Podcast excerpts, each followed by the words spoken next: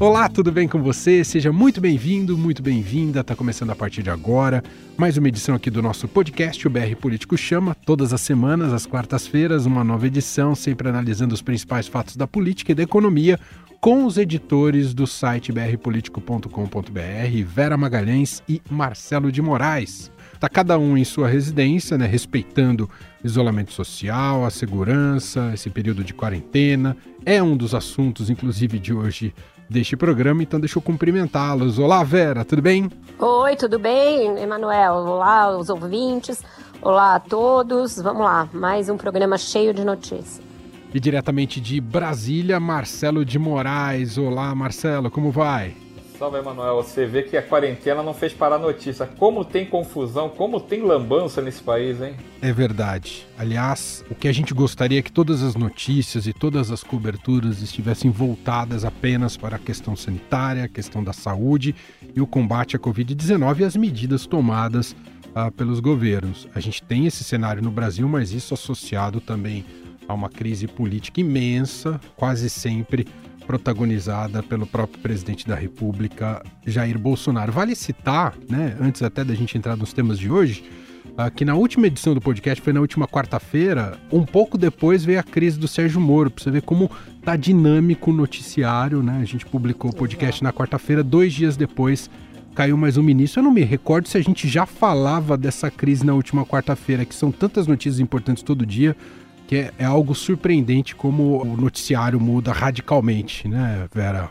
Exato, a gente não, não falava, porque na quinta-feira que veio a público que eles estavam se estranhando, Emanuel. Na quarta-feira, o presidente Jair Bolsonaro fez uma reunião com os ministros, na qual é, reclamou da, da ação da Polícia Federal, da ação do ministro Moro.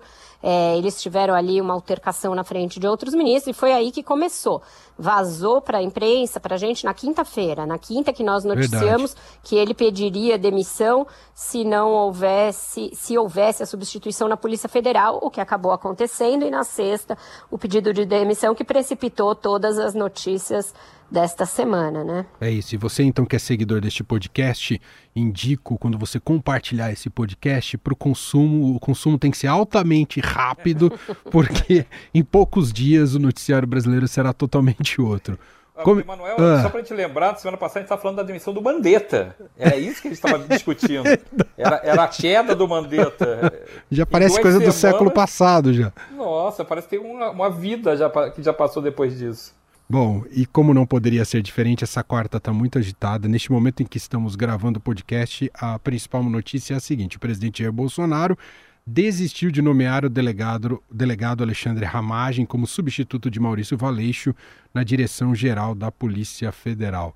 Isso porque mais cedo o ministro Alexandre de Moraes, do Supremo Tribunal Federal, já havia barrado a posse de Ramagem à frente da PF. Vera Magalhães, como é que você avalia essa resposta do Poder Judiciário a uma ação do presidente, mais uma derrota importante para o presidente Bolsonaro? Mais uma derrota importante, Emanuel. A gente já vem pontuando no BR Político que o Judiciário teria um papel importante na crise institucional, na crise política deflagradas aí a partir da pandemia de coronavírus e da maneira como o presidente age em relação a ela.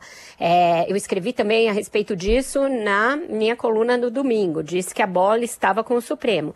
E não deu outra. É uma semana de protagonismo incontestável do Judiciário. Na segunda-feira, o ministro Celso de Mello, com muita celeridade, aceitou abrir um inquérito para investigar as denúncias do ministro Sérgio Moro em relação ao presidente, de interferência política na PF.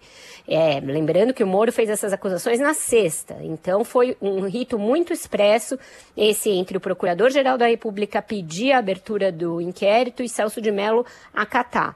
Neste inquérito vão ser investigados tanto Bolsonaro quanto Moro, porque se o ministro não tiver provas do que disse, ele pode ser acusado de denunciação caluniosa. E em outra esfera, o ministro Alexandre de Moraes concedeu esse mandado de segurança impetrado pelo PDT. É, havia outros com natureza muito parecida, teor muito parecido, mas esse é um que foi impetrado pelo PDT, pedindo para que fosse sustada a nomeação do, do Alexandre Ramagem, pelo fato de ele ser amigo do Carlos Bolsonaro e de Bolsonaro ter externado que pretendia fazer uma troca por questões políticas numa troca de WhatsApp com o próprio Sérgio Moro. Então, numa decisão de 15 páginas, o ministro Alexandre de Moraes evocou é, jurisprudências antigas do próprio Supremo que é, exerceram um controle de constitucionalidade sobre atos de outros poderes e é, de se ver razões para é, concluir que Bolsonaro infringiu os princípios constitucionais da moralidade e da impessoalidade na administração pública ao escolher Alexandre Ramagem para a PF. Quem é Alexandre Ramagem? Ele é delegado da PF, é, mas se tornou amigo da família Bolsonaro. Ele chefiou, a, coordenou a segurança da, do Bolsonaro na campanha, e, em virtude disso se aproximou da família, notadamente do Carlos Bolsonaro, e ocupa, ocupava e voltará a ocupar agora, que a sua nomeação foi cancelada, a, a direção-geral da ABIN, que é a agência de espionagem do governo. É, na decisão, Alexandre de Moraes também faz essa diferença de que a Polícia Federal não é uma polícia do governo, não é uma polícia política e também não tem características de um serviço é, como a ABIN, que é um serviço de inteligência. Ela é uma polícia de Estado, portanto, não pode ser aparelhada dessa maneira, disse ele na decisão. Então, mais uma derrota do Bolsonaro. A gente vai discutir aí a maneira como ele está bastante alterado essa semana, falando coisas é, muito polêmicas e controversas, mas o fato é o Supremo resolveu exercer o controle efetivo sobre as ações do presidente. Muita gente diz que ele está exacerbando, que o Supremo não poderia fazer isso, mas eu lembro, só para passar a palavra para o Marcelo, uhum. encerrar minha primeira fala, que é, lá em 2016 o Gilmar Mendes deu uma decisão semelhante em relação ao ex-presidente Lula, proibindo a sua, a sua nomeação. Da mesma maneira, acho que foi a ministra Carmen Lúcia, se eu não me engano, também proibiu a nomeação da Cristiane é, Brasil, filha do Roberto Jefferson, por Michel Temer lá atrás, porque ela também respondia a uma série de processos. Então não é inédito. Você pode questionar se o Supremo está é, extrapolando as suas decisões, mas existem justificativas constitucionais para o que o ministro Alexandre de Moraes fez. Marcelo, e se presidente Bolsonaro tivesse de fato preocupado com as acusações do Sérgio Moro, e entre elas talvez a principal interferência na Polícia Federal, ele buscaria colocar ali um nome, né, talvez um pouco mais neutro, não, e que não ficasse tão evidente que ele estava em busca de alguém que tivesse o perfil uh, próximo da, da família, não é mesmo, Marcelo? É, eu acho que foi por isso, inclusive, que a reação foi muito rápida. É, Bolsonaro claramente procurou gente próxima, de confiança, ele, ele até questionou quando foi cobrado no fim de semana por pessoas que foram lá na Alvorada, perguntaram assim, ah, vai nomear o Ramad, ele é amigo do, do, do, seu filho, e ele fala que ele, um, e daí, vou nomear quem? O amigo de quem que eu posso nomear? Então ele deixou claro que ele queria botar a pessoa próxima dele, de confiança dele, porque ele sabe o tamanho do problema que ele pode enfrentar ali, e ele, quando o Moro disse que acusou o presidente de interferir, de tentar interferir politicamente no comando, da, na direção geral da Polícia Federal, que era para proteger contra possíveis é, processos. Ele queria ter acesso a relatórios, a relatórios de inteligência. Então, tudo errado. E vamos lembrar que não foi só na questão do, da Polícia Federal que o Bolsonaro quis botar uma pessoa próxima dele. Ele acabou optando no Ministério da Justiça para substituir Sérgio Moro, o advogado-geral da União, o André Luiz Mendonça, que é um, um, um, uma pessoa bem respeitada nessa área, mas originalmente ele queria colocar o ministro Jorge Oliveira, que é quase da família Bolsonaro. Ele foi padrinho de casamento, inclusive, do Eduardo Bolsonaro recentemente. O pai dele foi chefe de gabinete de Bolsonaro, ele mesmo foi chefe de gabinete do, do Eduardo Bolsonaro. Então o Jorge Oliveira não foi para o Ministério da Justiça justamente pelo mesmo problema que agora está dando com o Ramagem. Temia-se que a nomeação dele fosse barrada pelo Supremo por causa dessa proximidade também. Então, na verdade, o presidente tentou blindar demais a, a, o seu entorno nessa área de segurança, de inteligência, né, porque o Ministério da Justiça também tem o Ministério da Segurança Pública. Ele tentou blindar demais e errou a mão, claramente errou a mão. O Ramagem tem fotos dele junto com o Carlos Bolsonaro, numa festa, abraçados, todo, todo mundo feliz, é amigo dos filhos, foi segurança do presidente né, durante a campanha, fez a segurança. É até elogiado dentro da Polícia Federal por, por colegas dele, mas era muito próximo, ficou muito evidente que podia dar realmente essa, esse conflito de, de interesses em alguma coisa que pudesse afetar Bolsonaro ou alguém do seu entorno político, algum, algum de seus parentes. Então eu acho que o, o, o governo se desgasta à toa, criou um, pegou um problema que é gigantesco, que é a saída do Sérgio Moro, acusando que Sérgio Moro saísse, fosse embora, que nem Mandetta foi, dando sorriso, dando abraço, tem um peso. Sérgio Moro sair do governo atirando, sair do governo criticando o presidente, dizendo que o presidente é, tentou interferir politicamente no comando da PF e isso ele não, não, ia aceitar, e praticamente jogando, abrindo uma crise que vai parar no Supremo, tem um inquérito que foi aberto pelo ministro Celso de Mello para investigar essas afirmações do, do ex-ministro Sérgio Moro. Então, Bolsonaro acabou criando, ampliando ainda mais essa crise, que já seria gigante por conta do peso que Sérgio Moro tem, agora ficou gigante e sem uma definição. Porque continua do mesmo jeito. O presidente vai ter que procurar alguém da PF, qualquer cara que ele coloque na PF vai ser questionado se for próximo, então ele periga ter outra nomeação cancelada também pelo Supremo.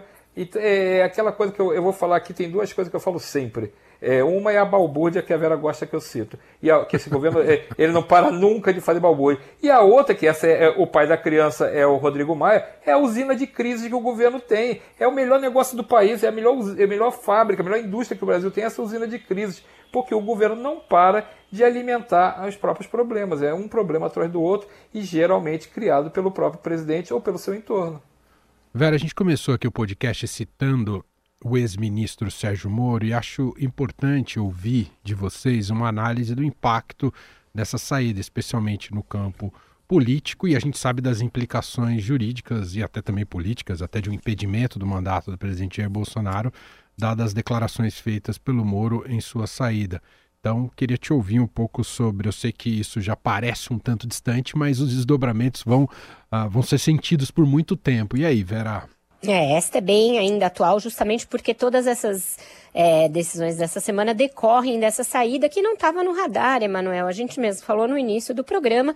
Ele teve uma quisida ali com no, no início do ano, em janeiro mas isso parecia pelo menos mitigado por enquanto em nome de outras coisas mais urgentes. Mas o que, que motivou Bolsonaro a voltar à carga? Foi justamente um inquérito que corre no Supremo Tribunal Federal é, aquele inquérito sigiloso aberto desde o ano passado para apurar fake news é, contra ministros do Supremo, que já está bastante avançado. Ele é relatado pelo próprio Alexandre de Moraes e pode ter desdobramentos nos próximos dias, atingindo pessoas próximas ao bolsonarismo, inclusive parlamentares e inclusive Carlos Bolsonaro. Esse inquérito é que motivou uma troca de WhatsApp de, entre Moro e Bolsonaro, que depois o Sérgio Moro mostrou para o jornal Jornal Nacional, em que Bolsonaro encaminha uma reportagem dizendo que 10 de 12 deputados bolsonaristas podem ser investigados nesse inquérito e fala que essa seria mais uma razão para a troca na PF. Então, explicitando o motivo político para fazer a troca na PF. É, então, as consequências são essas, são gravíssimas, imprevisíveis. Sérgio Moro tem o potencial para ser um pivô de um processo de impeachment contra o presidente. Existem vários sobre a mesa do Rodrigo Maia, ele tem evitado falar a esse respeito, diz que não se pode ficar falando sobre isso, que se tem que tocar outras coisas, se retirou um pouquinho do processo, justamente porque o protagonismo está no Supremo. E aí a gente vai ver é, como ele vai responder a uma outra cobrança do ministro Celso de Mello, feita a ele, Rodrigo Maia, de por que não instaurou um processo de impeachment feito é, lá para a Câmara. Então, o cerco vai se fechando em várias frentes institucionais, todas elas, maioria delas ligadas ao Supremo, que vai dar o caminho jurídico, provavelmente, para saber se o Congresso entra com algum pedido de impeachment contra Bolsonaro. Nesse caso, o depoimento do Moro e o que ele tiver angariado de provas vão ser muito importantes. Ele é um juiz e, e ele também é conhecido por ser um enxadrista nos, nas contendas em que ele entra. Ele costuma costurar muito bem.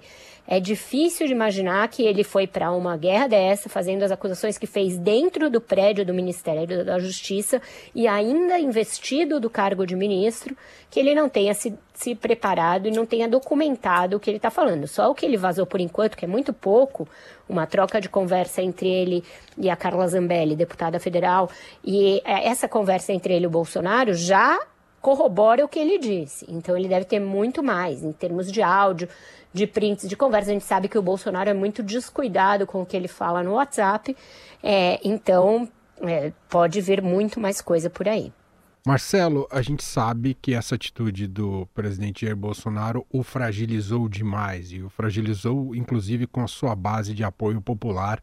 Rachou ali a base bolsonarista, que boa parte dela é morista ou favorável ao combate à corrupção e à Operação Lava Jato, e tinha o Moro aí como uma grande liderança. Agora, entre isso e efetivamente correr um processo de impeachment, tem um, tem um caminho aí. Esse caminho está pavimentado ou o namoro com o Centrão vai segurar a onda?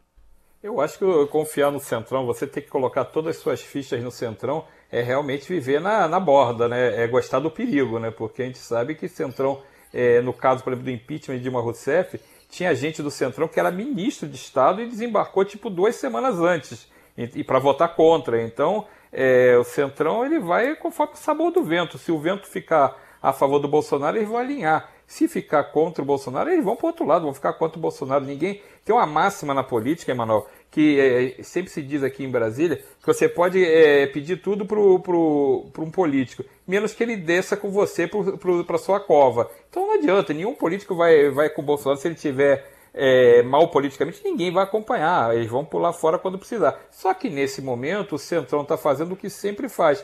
Está escutando o que o governo está oferecendo, está negociando, alguns já estão pegando é, cargos de segundo, terceiro e segundo escalão, já estão, as promessas estão sendo feitas, não estão sendo pagas ainda, mas já estão sendo feitas.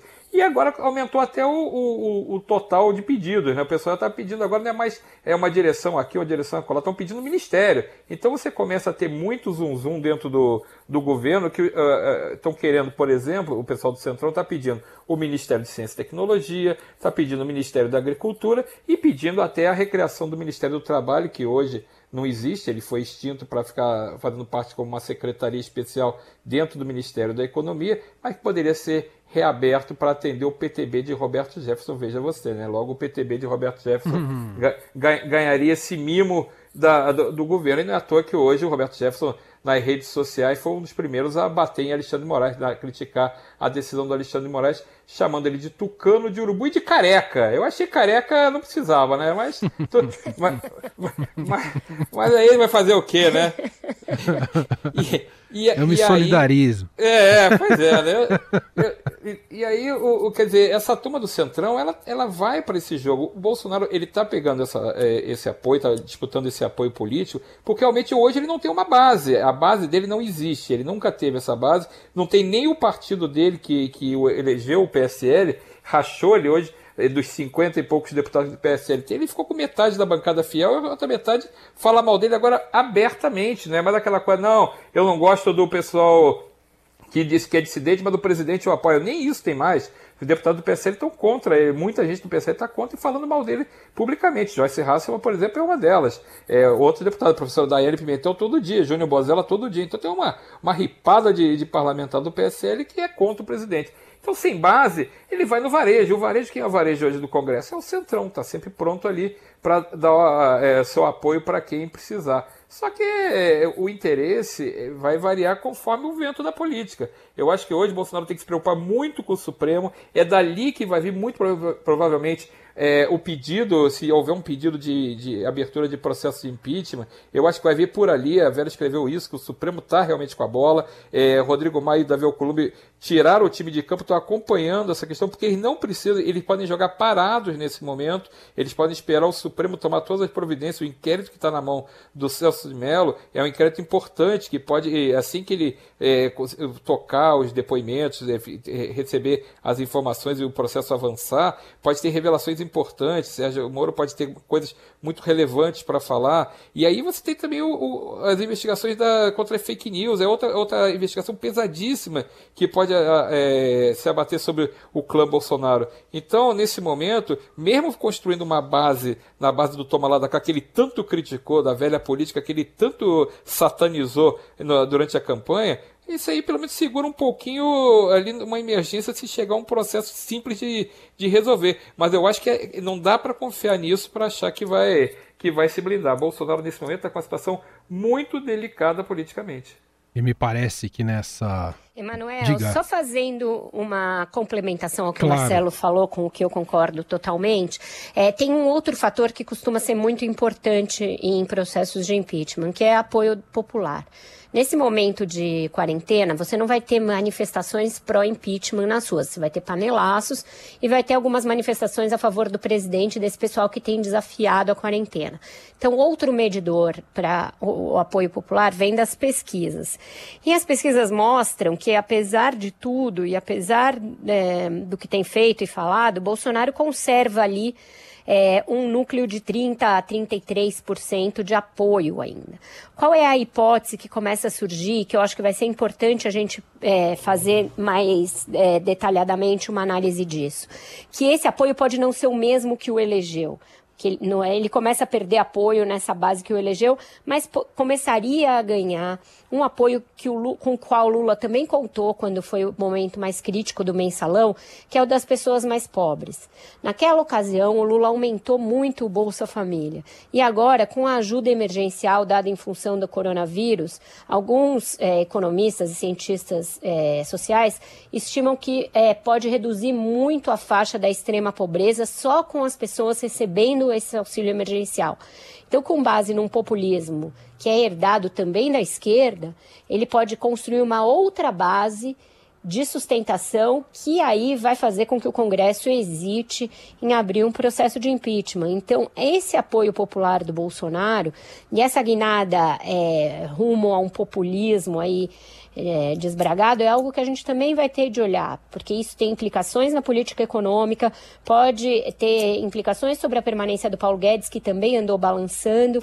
Então, ainda tem muitos fatores até que a gente tenha o tal alinhamento de astros para o impeachment. Por enquanto, ainda falta o respaldo popular e ainda falta a gente saber como o Congresso vai se comportar, como o Marcelo bem explicitou agora. Estamos aqui com o podcast BR Político Chama, Vera Magalhães, Marcelo de Moraes. Bom, dentre essas várias atitudes que, do presidente Jair Bolsonaro, que muitas delas, inclusive por analistas, são já vistas como crimes efetivos, um que acho que escandaliza muito a todos, ou pelo menos boa parte da população brasileira, é o comportamento do presidente em relação à pandemia e o avanço do coronavírus. Os números brasileiros estão aí para demonstrar que a, o contexto é muito grave e que a curva ainda pode subir mais no número de mortos e no número de casos, e não sabemos ao certo se o sistema de saúde vai suportar como um todo. Em alguns lugares já se esgotou essa possibilidade. Bom, eu queria colocar aqui o que o presidente Jair Bolsonaro disse ontem, quando foi questionado sobre o recorde do número de mortes em 24 horas pelos jornalistas. Ele deu a seguinte resposta: Mas e daí? Lamento, quer que faça o quê? Eu sou Messias, mas não faço milagre. Tá aí, presidente Jair Bolsonaro com mais um e daí? E daí, Marcelo de Moraes?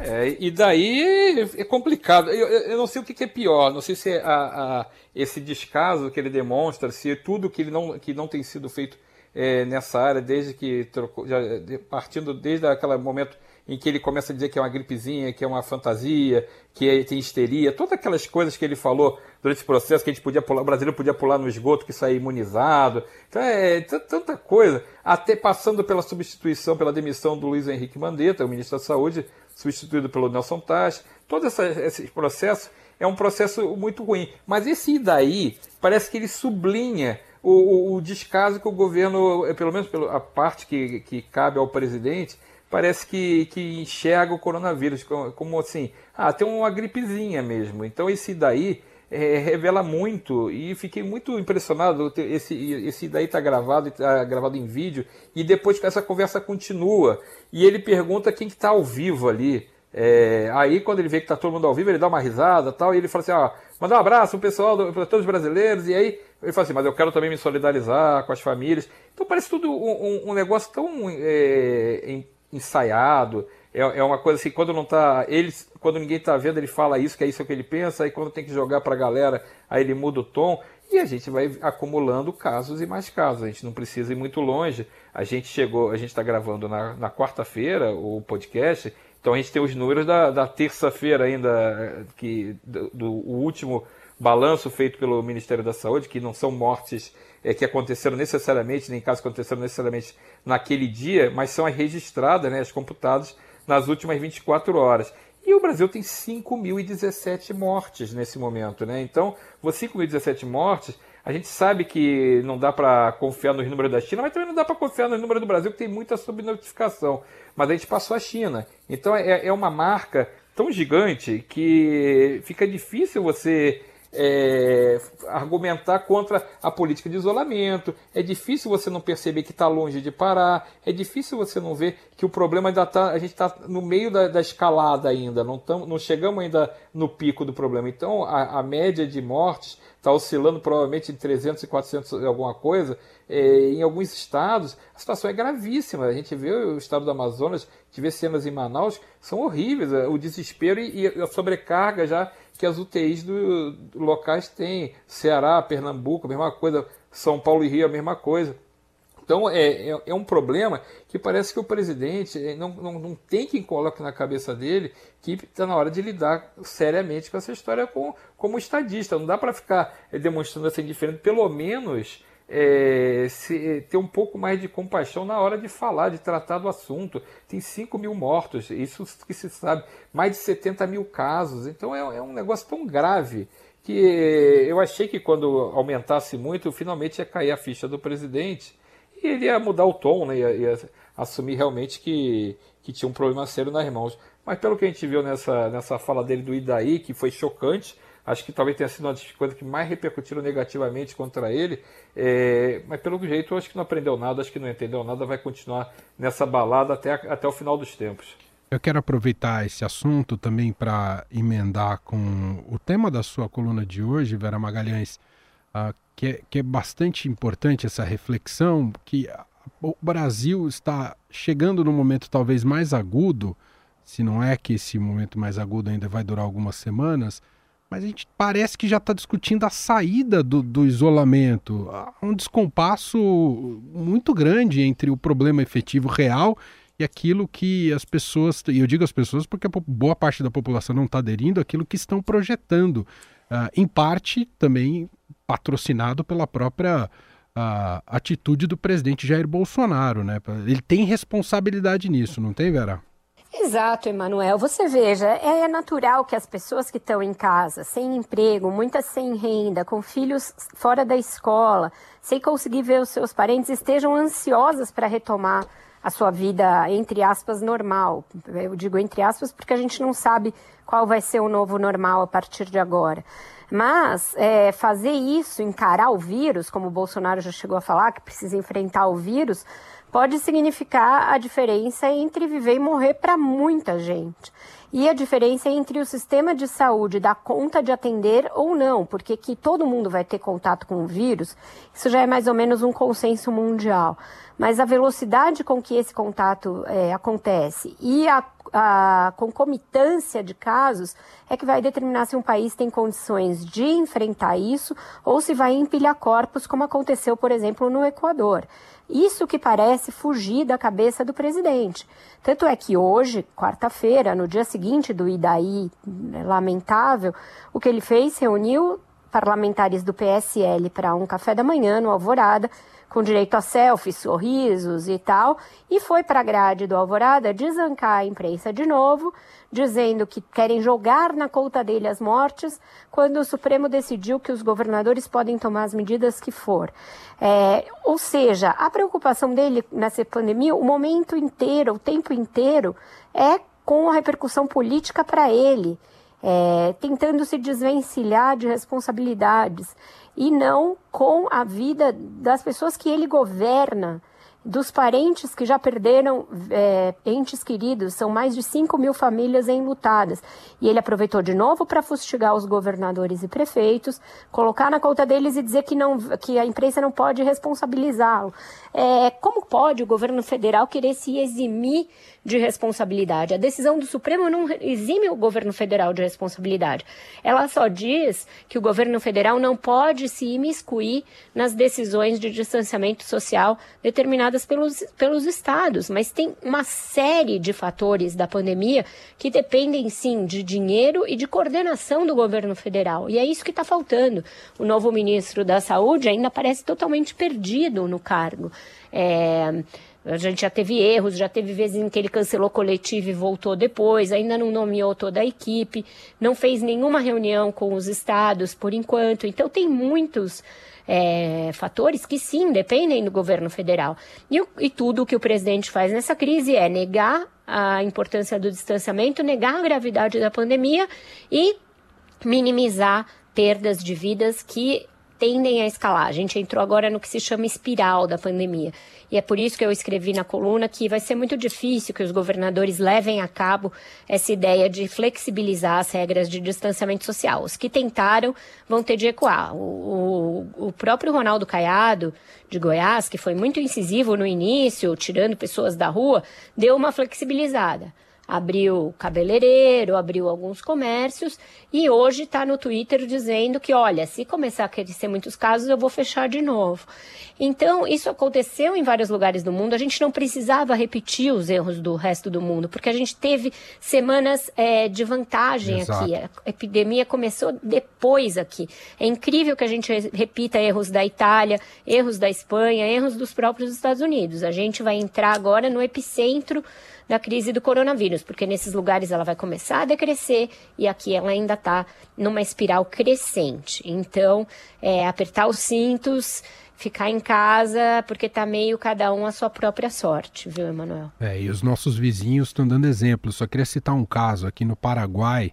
São só 239 casos confirmados e nove mortes. O Paraguai começou duas semanas antes medidas de isolamento social, só para dar um dos exemplos de isolamento social, entre outras medidas tomadas para evitar com que haja esse crescimento absurdo de casos de Covid-19. Marcelo de Moraes, o governador de São Paulo, reagiu fortemente à declaração do Bolsonaro, tem sido o principal adversário público do Bolsonaro nessa guerra de narrativas políticas e disse que pediu para o presidente sair da sua bolha e, e, e que venha a São Paulo ver como é que está a situação, Marcelo. É, é a reação, porque como a Vera contou, hoje uma das reações logo cedo, né, no pós e daí, foi o presidente Jair Bolsonaro tentando colocar a conta nos governadores, né, tentando colocar que não era culpa dele, mas sim culpa do, da, da turma do, que, que cuida do isolamento, das políticas de isolamento nos estados, nos municípios. E o João Dória, naturalmente, realmente São Paulo é o lugar que tem mais casos, porque São Paulo, primeiro, é, é, é, o maior estado do país, tem a maior população do país, e era o maior fluxo de, de entrada e saída de pessoas. Você, pelo uh, o volume de, de aeroportos dos voos que acontecem, de ônibus, de trem, de todo tipo de, de transporte. São Paulo é muito maior, era natural que, como veio de fora é, essa a chegada do coronavírus, ali em São Paulo era um terreno bem propício para começar a espalhar, porque é mais gente. Então, tem mais, mais gente, mais fluxo, mais entrada de gente, então agora está tentando apagar o incêndio. E vamos lembrar que a, a, as pessoas não estão se isolando como deveriam. A taxa está muito baixa, está abaixo de 50% em São Paulo, é, apesar de todas essas restrições que são é, colocadas, apesar de todo o, o, o, discurso que o governador tem feito defendendo o isolamento, é, afirmando quais são as consequências, a dificuldade que depois vai ter para as pessoas, mesmo assim está muito baixo. Só que o, o, João Dória, ele está lá todo dia se movimentando, ele e os secretários dele e outros governadores estão se movimentando para tentar barrar a, evolução da doença. E é claro, quando o presidente simplesmente lava as mãos, tira do colo dele e quer botar a história no colo do governador, a reação tinha que ser forte, não é, não é, não é à toa. E o, a fala do, do João Dória é: convido o senhor que venha a São Paulo. Saia de Brasília e venha visitar o Hospital das Clínicas, hospitais de campanha. Venha ver as pessoas agonizando nos leitos e a preocupação dos profissionais de saúde de São Paulo. E se não quiser visitar São Paulo por medo ou qualquer outra razão, vá ver o colapso da saúde em Manaus. Veja a realidade do seu país. Saia da sua bolha, do seu mundinho de ódio. Percorra hospitais e seja solidário com a realidade do seu país. E por fim, o senhor que gosta de tratar tudo como números e acha que a vida é um número, eu, como governador, mas como ser humano, não acho que a vida é um número. Nem meus filhos são tratados por número. Meus filhos são tratados por nome, com carinho e afeto. E por aí vai, né? Ele ainda lembra também. Deitou e rolou. Deitou e rolou, não. Ele lembra que os, as pessoas não estão podendo acompanhar os sepultamentos. Tá, ele pede respeito para os médicos, para os enfermeiros. E ele diz assim: é, ao contrário do senhor, que vai praticar tiro em, em estande de tiro, essas pessoas estão protegendo, protegendo as pessoas. Pare com essa política da perversidade. Então, assim, é, é aquela coisa, pediu, levantou bola, pediu para levar uma cortada. Aí o João Dória fez o, o, a fala muito forte, porque está na hora de, de, parar de ter política nessa história. Está na hora de ter é, é, o combate ao coronavírus é a prioridade. No, eu, eu, escrevi isso até, publiquei isso até do, na, nas minhas redes sociais. O coronavírus não quer saber se você gosta do Sérgio Moro, se você gosta do Jair Bolsonaro, se você não gosta de nenhum dos dois. O coronavírus vai continuar avançando, ele não dá a menor bola. Se você troca o ministro, ele não dá a menor bola. Se você coloca a, melhor, a pior política, ele não dá a menor bola, ele vai embora. Então, o que você precisa fazer é foco, você precisa concentrar as ações e unificar esses esforços. Então, assim, não adianta nada o, o governador remar para um lado e o presidente remar para o outro. O que a gente vê é essa bateção de cabeça. Eu achei importante a Vera falar dessa questão do novo ministro, Nelson Taj, que ele realmente parece perdido. É, é, é, é não, tem gente que não foi nomeada para cargos estratégicos. O João Gabardo, que era o secretário executivo, ele deixou o cargo oficialmente pelo Diário Oficial, se eu não me engano, hoje ou ontem. Então, tem uma, uma meio que letargia acontecendo ali nessa nessa troca, nessa mudança de, de comando no ministério, que, de novo, o coronavírus não, vai, não quer saber, ele vai continuar avançando. Se o governo bater cabeça, a gente vai pagar essa conta em número de mortes e vai continuar empilhando corpos e mais corpos. Tô, tá aqui na, nas televisões, o horário que a gente está gravando coincide com o horário do. Daqui a pouco começa a cerimônia de posse lá do ministro da Justiça, do novo ministro da Justiça no Palácio do Planalto. Assustado aqui para você ver como é, um governo, quando quer defender algo junto à população, precisa dar o exemplo. Está aglomerado, apinhado de gente no meio de um caos de uma pandemia. Isso é completamente. Me parece. Provavelmente ninguém de máscara, né, Emanuel? Pouca Como gente de máscara. Sido, é, a é, tradição nesses Tem sido eventos. a tradição. Aí fica difícil, né? Ah, oh, a gente já está com o tempo estourado. Eu só queria, Vera, rapidamente, se comentasse também que os ministros estão se colocando aí ah, em situações complicadas, os, os que estão ainda no governo do presidente Bolsonaro, aliás, são ah, é da ala ideológica que o Bolsonaro tanto ah, gosta, né? É, e eu estou me referindo ao Weintraub da educação, que Celso de Mello, que é o pesadelo do, do Palácio do Planalto e do Bolsonaro, abriu inquérito contra o Weintraub por racismo contra chineses e também entrou nessa rota, mas não pelo STF. Associações judaicas cobram desculpas do chanceler brasileiro. Dois ministros aí da ala mais ide chamada ideológica, né, Vera? Você veja, Emanuel, esses são os que recebem elogio do Bolsonaro. No pronunciamento bizarro que ele fez logo depois de demi da demissão de Sérgio Moro, ele perfilou todos os ministros e o único que recebeu um elogio nominal foi justamente Abraham Weintraub. Mas agora é, o ministro Celso de Mello responde também a um pedido de liminar e abre um inquérito para apurar o ministro da Educação. É, também em termos bem fortes. Ele retirou o sigilo do inquérito que havia sido pedido até pela Procuradoria Geral da República, diz que não cabe sigilo numa ação contra uma autoridade pública, né, por uma razão como essa, e também não deixou que Weintraub escolhesse a maneira como vai ser ouvido, e nem o local e nem a data. Então, mostrou que, que a coisa é séria. Por quê? Porque o ministro Fanfarrão da Educação fez uma piadinha com o gibi da turma da Mônica, usando a troca do R pelo L do Cebolinha para culpar a China pela pandemia do novo coronavírus. Então, ele se mete em assuntos que não são da sua pasta, de uma maneira absolutamente imprópria e de fato preconceituosa, xenofóbica e acaba abrindo uma outra frente de problemas para o governo quando não precisava. Mesma coisa Ernesto Araújo, não é a primeira manifestação imprópria que ele faz. Ele também já se referiu ao coronavírus como comunavírus, num artigo, ele fez isso por escrito. Eu mediei no site do Estadão um painel sobre política externa em que houve um consenso entre três chanceleres e um outro ex-embaixador, Rubens Cooper e outros três chanceleres, é, de que a política externa brasileira está nos colocando na situação de párias perante o mundo. A gente viu na, é, na terça-feira o Donald Trump sugerindo o fechamento, o cancelamento de voos da Flórida para o Brasil, porque aqui seria um lugar de coronavírus sem controles. Isso apesar da nossa extrema subserviência em relação aos Estados Unidos. Então, é, por todos os lados que você olhe, o Brasil está bagunçado não está dando respostas à altura para uma pandemia mundial é, e está criando encrencas internacionais, sendo visto como párea global. E o resultado é esse: é o Supremo que tem que ficar toda hora puxando a orelha do Executivo. Muito bem.